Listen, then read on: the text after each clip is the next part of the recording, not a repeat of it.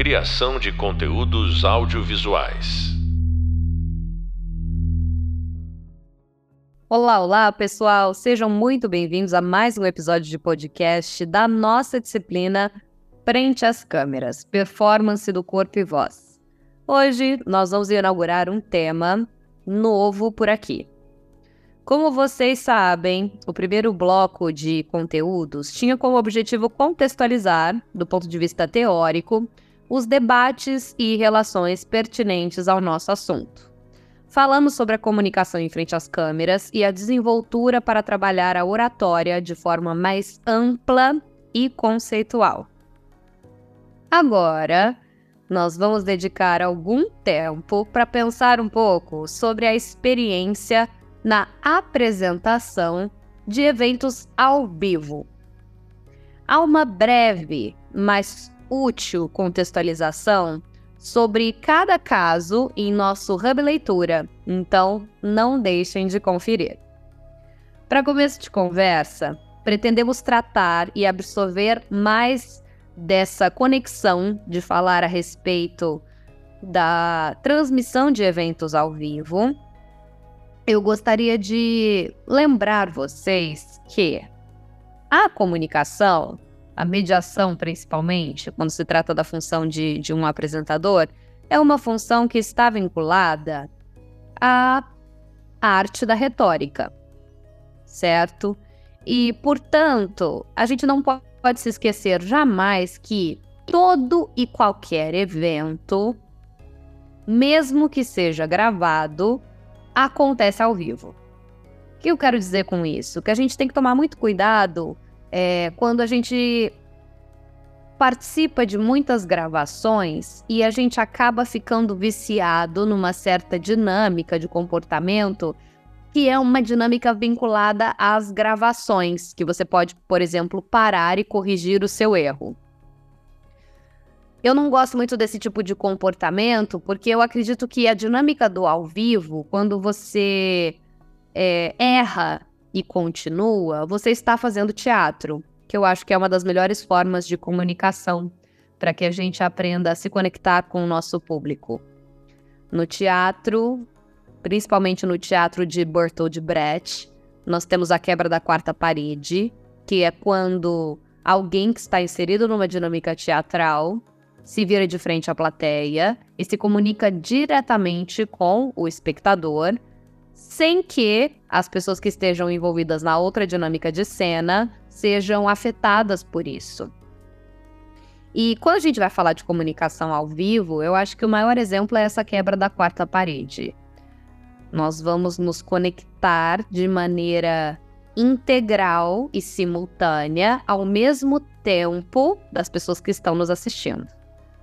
Eu acho que essa é, é, é a maior relevância de se fazer um ao vivo hoje em dia. É o calor da adrenalina de estar conectado com a sua audiência naquele momento. Mesmo que seja transmitido de maneira remota, será um evento presencial, porque você sente a presença da audiência ali, principalmente se você tem a interação com comentários ou outros tipos de, de questão. É... Quando a gente vai falar também de, de eventos ao vivo, a gente não pode não dizer a respeito do trabalho de apresentadores que são jornalistas e que atuam como correspondentes de maneira nacional ou internacional. Tem um caso de um conhecido jornalista brasileiro que se chama Felipe Killing. Ele é apresentador e hoje atua como um dos correspond correspondentes internacionais mais bem pagos da televisão brasileira ele reside em Londres e ele trabalha para o canal Band. Esse jornalista em especial, Felipe Killing, ele começou a sua carreira como repórter esportivo na televisão brasileira e logo em seguida ele decidiu fazer carreira solo e ao invés dele criar o próprio conteúdo de nicho ou o seu lugar de fala, como a gente havia conversado no nosso podcast passado, ele resolveu que ele gostaria de trabalhar prestando serviço para as, os grandes veículos de comunicação que já existem. Portanto, ele se mudou para Londres e ele começou a fazer de maneira autodidata a cobertura de grandes eventos mundiais e a mandar esse conteúdo em alta qualidade para as TVs abertas do Brasil. A Bandeirantes, obviamente, se interessou pelo conteúdo e pela oratória e pela boa qualidade com que o Philip Killing sozinho consegue trabalhar, portanto, e manteve ele como funcionário até hoje, sendo um dos maiores correspondentes internacionais que faz a, a interligação da Band com Londres e com a Europa toda. Ele, inclusive, já chegou a cobrir a guerra atual que está acontecendo, entre outras guerras, terremotos. E a vasta experiência dele em cobertura de eventos ao vivo se dá na agilidade que ele precisa se deslocar de um local para outro para cobrir um fato que está acontecendo no momento presente. Eu acho que essa é a grande diferença quando a gente vai falar de experiências em formatos ao vivo do entretenimento para o jornalismo.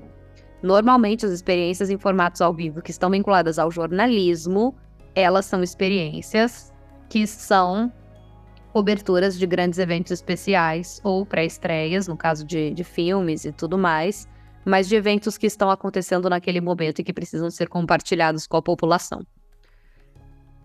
É, ter uma boa câmera, saber fazer um, um, um, enquadramento de uma maneira rápida, ter um tripé que funcione para todos os lugares e uma luz que você possa carregar com você. Por isso eu gosto muito do Sangan, a gente chama de Sangan, hoje em dia, e vocês podem conhecer como ring light, mas o Sangan é mais conhecido para câmeras profissionais. Então, se você tem uma boa câmera que você consegue levar para todos os lugares e um Sangan ou uma ring light com um tripé que seja adaptável e um microfone que, enfim, capte o, o áudio, um bom gravador né, de, de áudio, você já consegue trabalhar com, por exemplo, esse exemplo desse jornalista que eu estou comentando com vocês. Por que, que é interessante a gente ficar ligado é, nesse tipo de história? Porque uma vasta carreira, às vezes, vai uh, ter início de uma determinada forma e ela pode se desdobrar para o perfil de cada comunicador. E a experiência em formato ao vivo, ela traz para o espectador uma certa noção de realidade, de transparência, de credibilidade. É como se o espectador estivesse ali juntamente com a pessoa que está cobrindo o fato e, portanto, ele ah, tudo fica mais real. Para quem é, apresenta, para quem apresenta o, o evento ao vivo, obviamente a responsabilidade é muito maior, porque você, se cometer erros, vai precisar corrigir esses erros ao vivo. E às vezes a audiência não vai aceitar isso de maneira bem vista. Então é bom que você esteja alinhado o suficiente para que você erre o menos possível. Obviamente os erros vão acontecer, mas que eles sejam corrigidos de maneira rapidamente e que o apresentador em questão, principalmente em experiência em formato ao vivo, saiba se retificar com prontidão. É, no universo da comunicação, é importante e interessante também que a gente deixe, além da nossa experiência vasta em atuar em vários veículos diferentes, é, deixar uma marca registrada. Que marca seria essa? Pode ser um bordão, pode ser uma maneira, um jeito seu de, de, de falar no cotidiano que nos cinco primeiros segundos de programa ao vivo, você já tem que ter dado o seu recado. As pessoas já têm que entender que você é você e está passando a mensagem que você está passando. É, é, interessante que no ao vivo a gente tenha essa marca um pouco maior do que nos programas gravados. O que, que eu me refiro a programas gravados? É bom a gente entender um pouquinho dessa dinâmica. Às vezes você tem um programa, como por exemplo, Que História é essa Pochá, que é um programa do Fábio Pochá, que é transmitido tanto na Globoplay quanto no GNT, que é um programa que tem uma dinâmica gravada, ele vai ao ar depois que ele já está pronto. No entanto, a dinâmica de gravação e captação do produto, do programa do, do ela acontece de uma maneira meio ao vivo. Temos pessoas na plateia e a equipe de produção vai dar o start, vai dar o play na gravação e a gravação só vai ser interrompida quando a dinâmica acabar, quando as histórias terminarem de ser contadas. Isso significa que o Fábio Pochá vai ter a oportunidade de usar sua criatividade, a sua, é, o seu senso de improvisação e todo o seu storytelling para que ele siga com o programa do começo ao fim. Logo em seguida, depois que o programa é, já foi gravado, a edição vai, enfim, fazer um pente fino naquele produto que, que vai ser finalizado para ir ao ar para o espectador. Esse seria um primeiro exemplo de um programa que é gravado, mas com uma dinâmica de experiência em formato ao vivo. Quando a gente pega também o programa do Altas Horas, que é apresentado pelo Serginho Grossman, nós temos o mesmo tipo de dinâmica. O programa do Serginho Grosman é gravado às terças-feiras nos estúdios Globo de São Paulo, das três às nove horas da noite. E o programa do Serginho funciona de uma maneira bem parecida com o formato de experiência ao vivo. No entanto, ele é gravado às terças-feiras, como eu acabei de dizer, e ele vai ao ar ao sábado para o espectador. Então, existe um tempo de preparação na montagem desse programa. E os erros mínimos que acontecerem podem ser corrigidos. Isso é diferente, por exemplo, como a experiência do jornalista que eu compartilhei com vocês, o Felipe Killing, que cobre fatos ao vivo e tem que mandar de maneira imediata, o mais rápido possível para as emissoras aqui no Brasil, principalmente por conta do fuso horário. Então, para as pessoas que pretendem é, trabalhar com o público a audiência do Brasil cobrindo eventos fora do país, a questão do fuso é uma questão importante. Às vezes as pessoas vão ter menos interesse em consumir o tipo de conteúdo que você está oferecendo, porque o fuso horário do Brasil não está coerente com o fuso do conteúdo que você está propagando. Uma adequação de fuso pode, por exemplo, levantar a audiência do seu projeto. Com relação ao programa do Fausto Silva, por exemplo, e aí eu me refiro ao programa do, do Domingão do Faustão, que é um programa que foi ao ar ao vivo aos domingos durante muitos anos da televisão brasileira. É, é um programa que é totalmente ao vivo, significa que tudo o que acontece ali está indo para o ar naquele momento e o público está recebendo essa mensagem de maneira mais direta. Com, com base nas experiências e à medida em que os programas vão acontecendo, é, você começa como apresentador ou como é, atuante de um programa ao vivo, você começa a perceber como lidar com as situações emergenciais de maneira mais prática, didática e rápida, porque você precisa solucionar aquilo naquele momento. Então eu acho que é, a meditação, por exemplo, é uma coisa que pode ajudar muito quem quer fazer experiências em formato ao vivo, porque é você se conectar com o momento presente, você entender quais são as demandas daquele momento.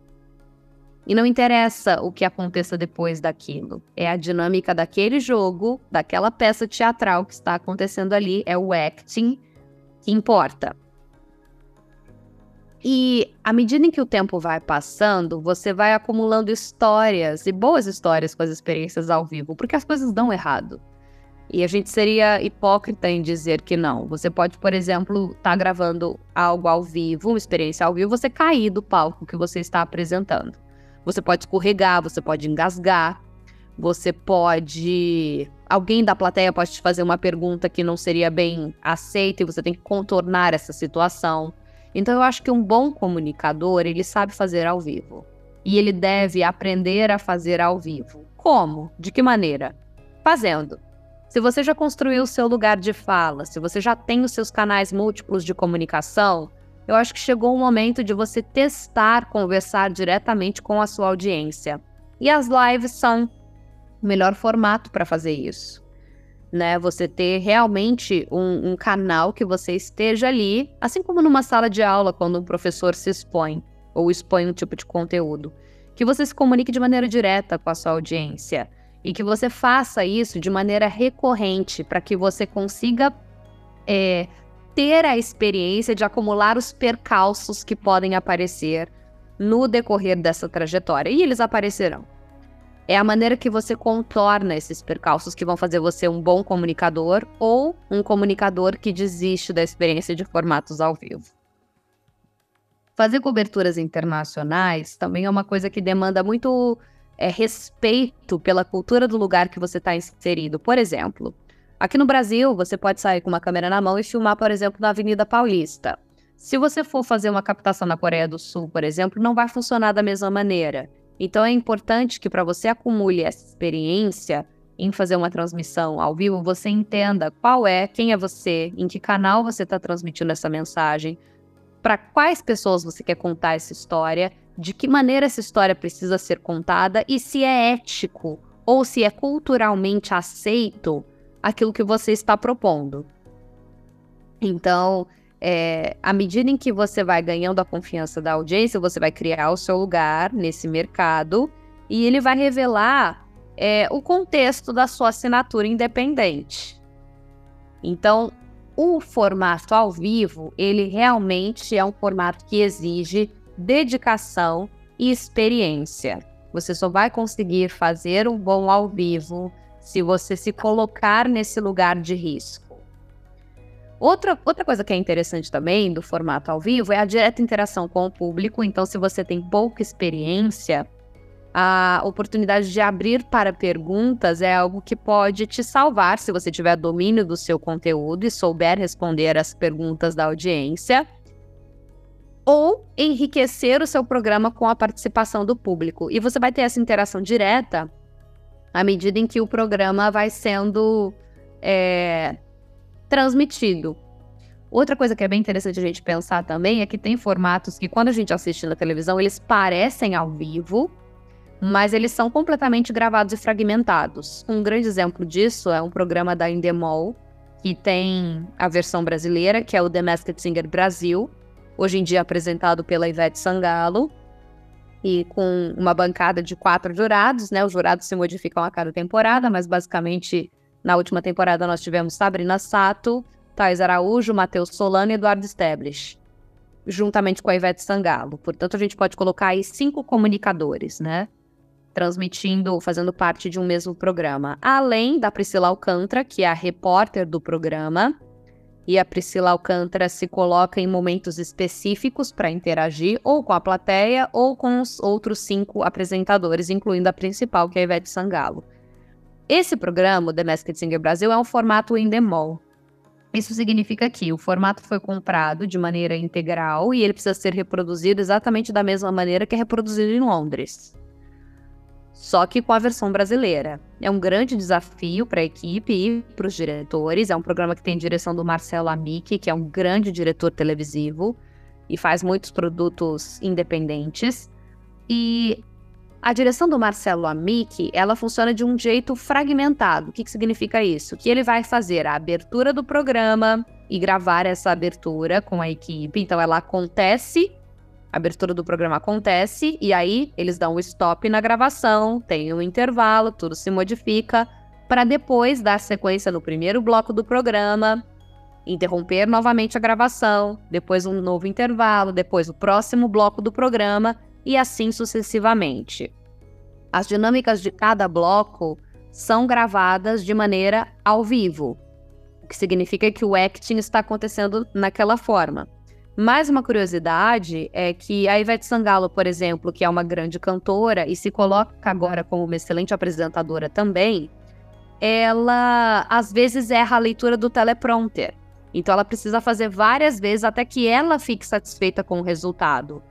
A plateia que está acompanhando o programa de maneira ao vivo assiste, acompanha entende que a dinâmica da gravação vai ser aquela em função do diretor ter explicado no início do programa. Quando a gente assiste o resultado final do The Masked Singer Brasil na Rede Globo, que vai ao ar aos domingos, é, está na sua 12 temporada, eu acho, sexta temporada. Acho que é a 12 temporada.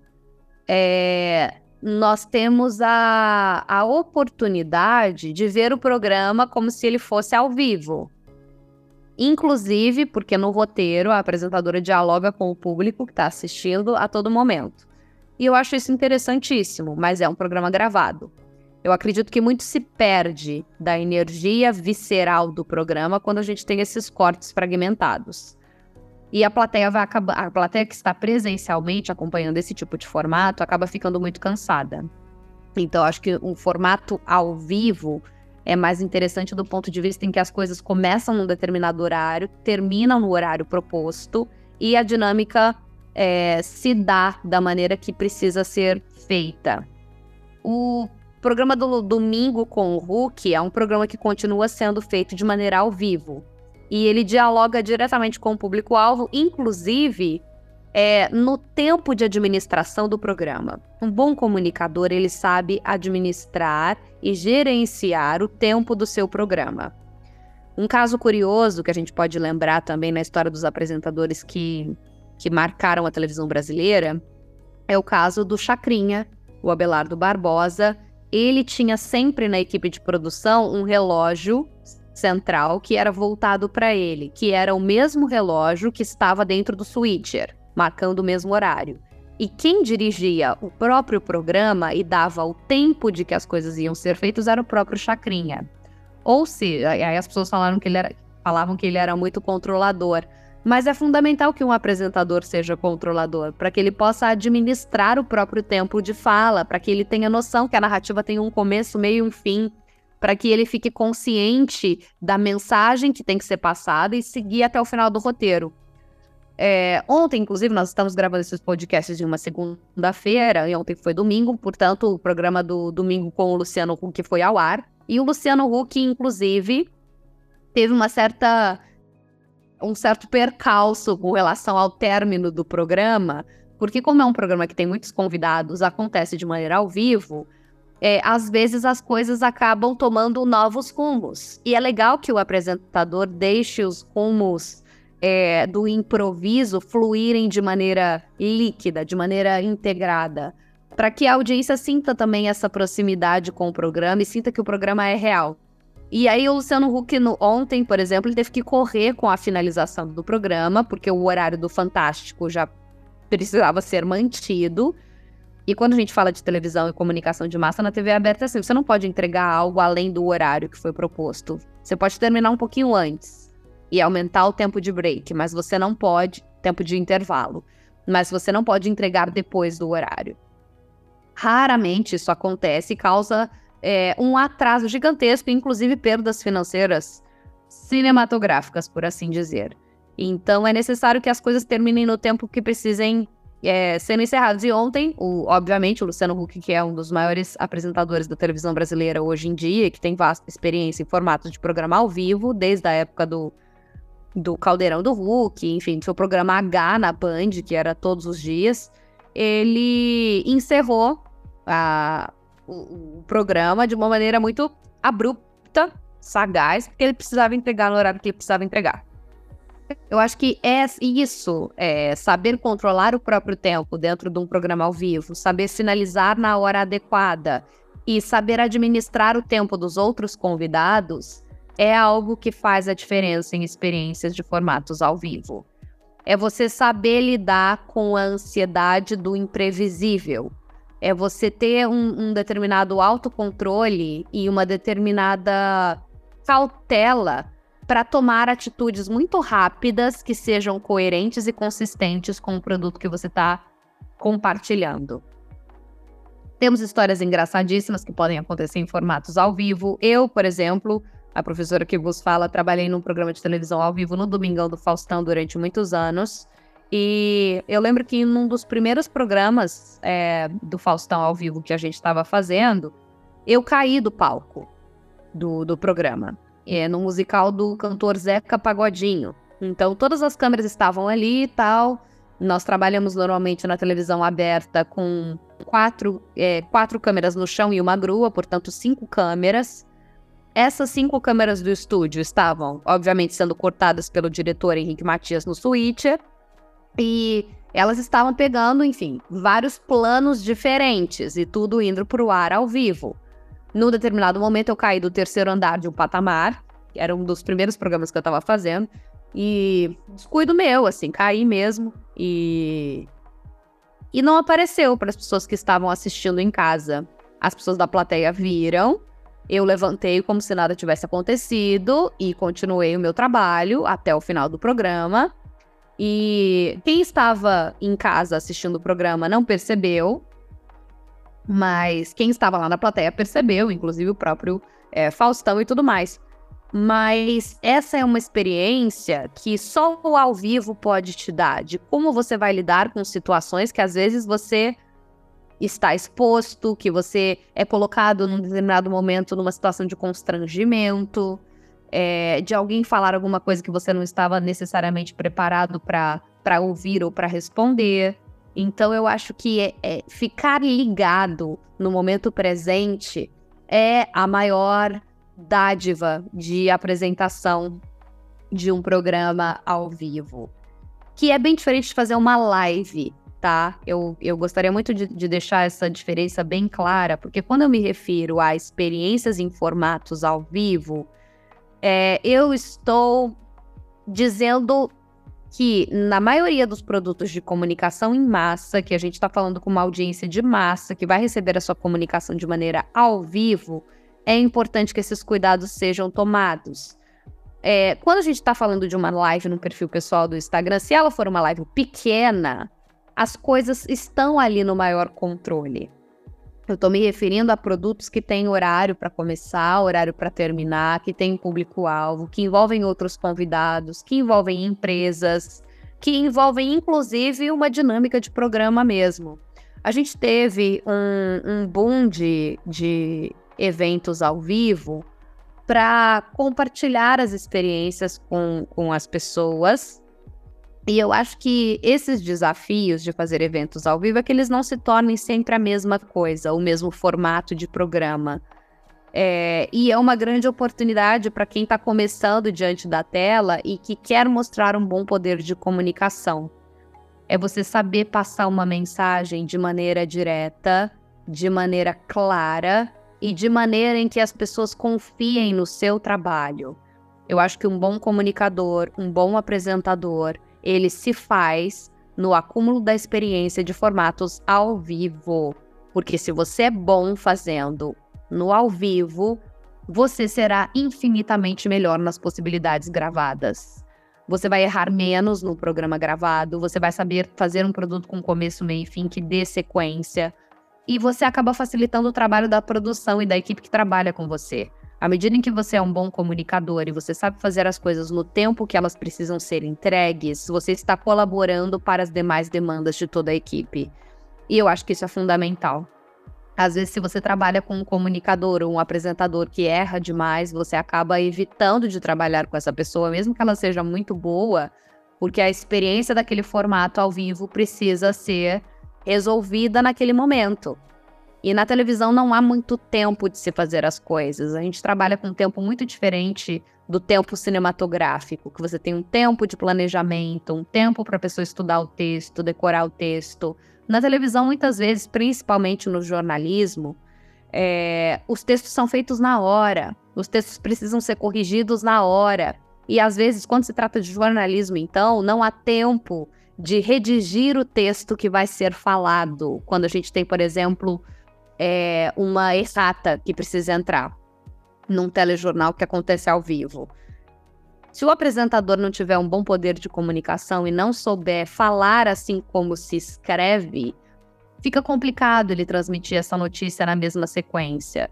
Então, e é só a experiência que vai fazer com que você ganhe esse, esse lugar de segurança. Para as pessoas que querem atuar, principalmente em programas como programas jornalísticos, como Jornal da Cultura, ou CNN, ou Globo News, eu sugiro que essas pessoas comecem a fazer o exercício de escrever boas redações a respeito de qualquer tema e escrevam essa redação. Logo em seguida, coloquem uma câmera na sua frente e falem. Re... Não leiam, não leiam. Falem a respeito do tema que vocês acabaram de escrever com as palavras que vocês escreveram. Porque se foi um texto que acabou de ser escrito, o pensamento está fixo e está claro na memória de vocês até então.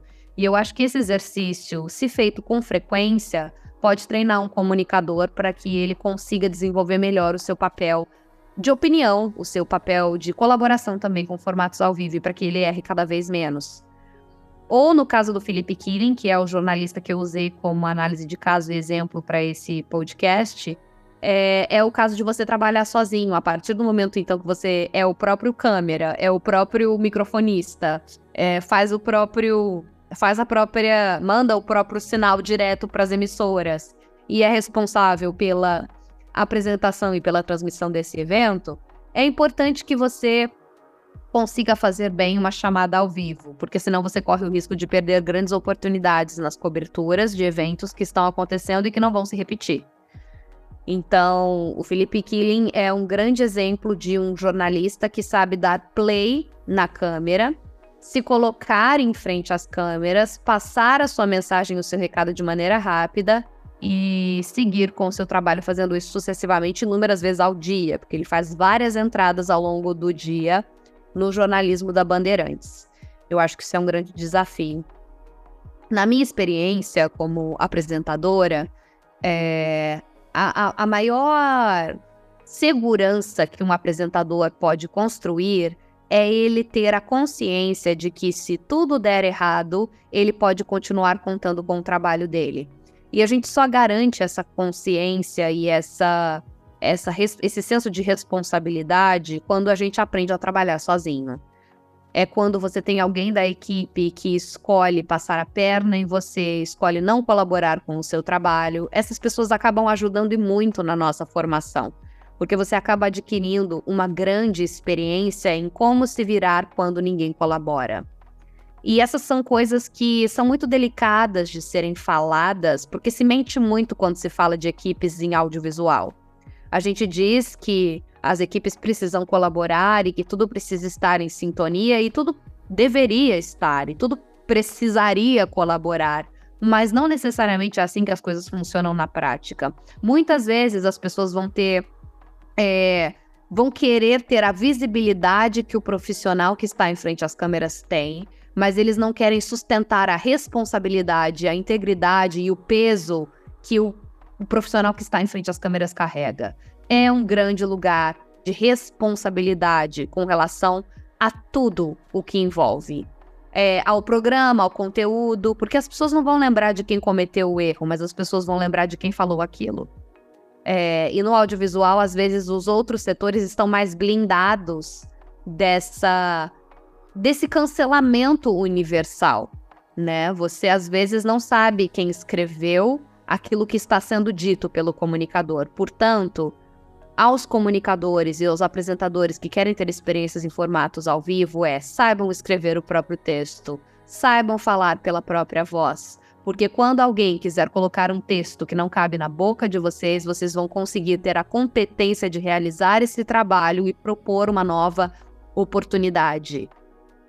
E não é desmerecendo o trabalho de outras funções e de outras pessoas, é simplesmente blindando o indivíduo de saber falar com a própria voz.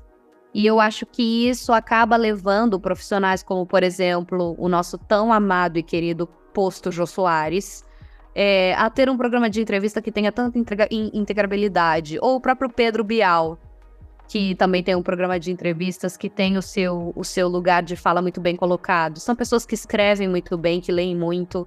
A própria Marília Gabriela, na hora de entrevistar as pessoas, tinha esse mesmo, esse mesmo lugar, que é uma certa consciência da responsabilidade que é se comunicar com outras pessoas. É, isso em larga escala, se a gente pegar num cenário global de apresentadores que estão acostumados a fazerem eventos ao vivo, eu gosto muito de um produto da Netflix que está vinculado à Oprah, apresentadora Oprah, e ela vai entrevistar a Michelle Obama. Portanto, são duas grandes comunicadoras que, obviamente, atuam em veículos diferentes, mas que resolvem fazer um evento ao vivo e presencial para comunicar o livro novo da Michelle Obama, né?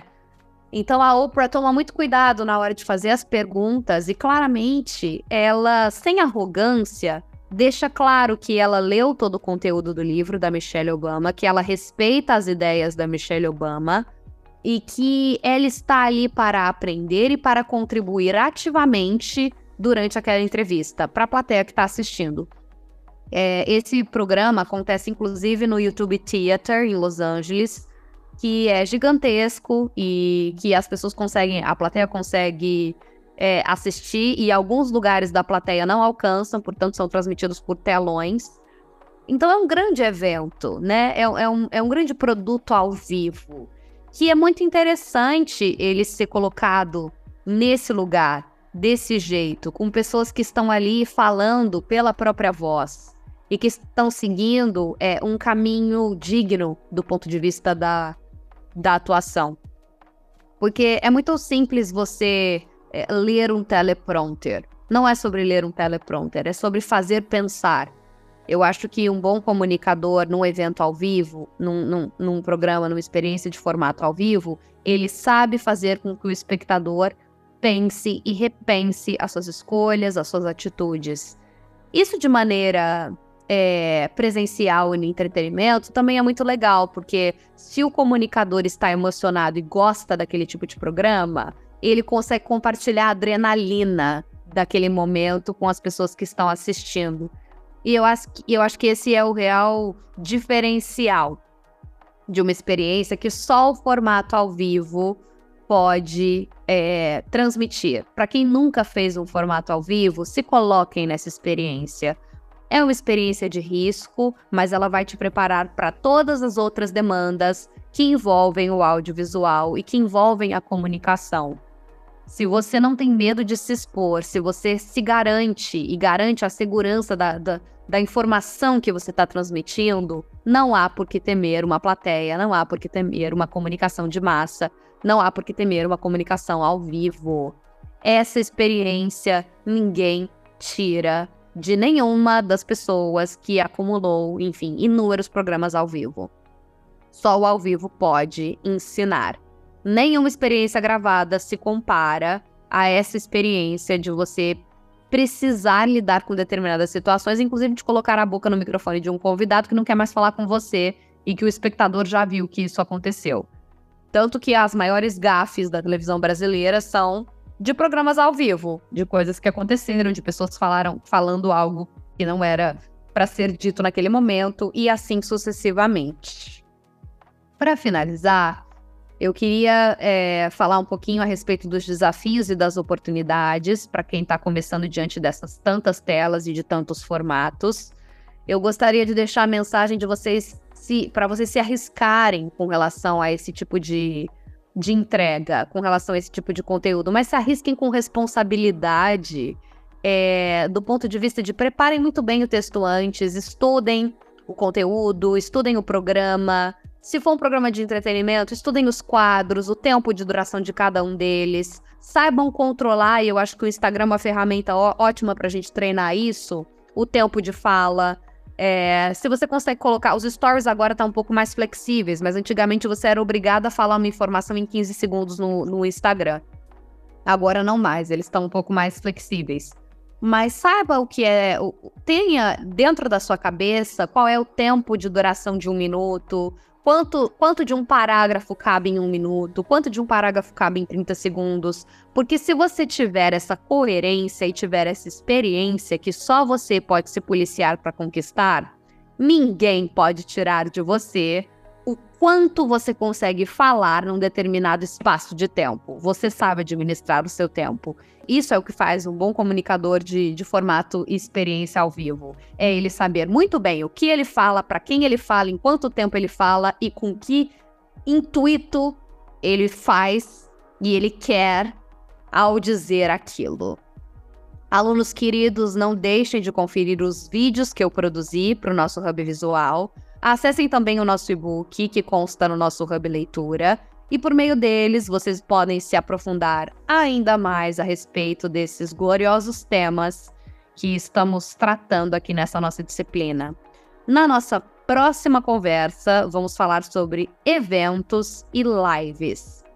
Você acabou de ouvir um podcast sobre experiências em formatos ao vivo. Eu sou a professora Ana Júlia Ribeiro e te encontro logo menos para outro papo. Eu te lembro de novo, vamos conversar sobre eventos e lives. Muito obrigada, até o próximo podcast.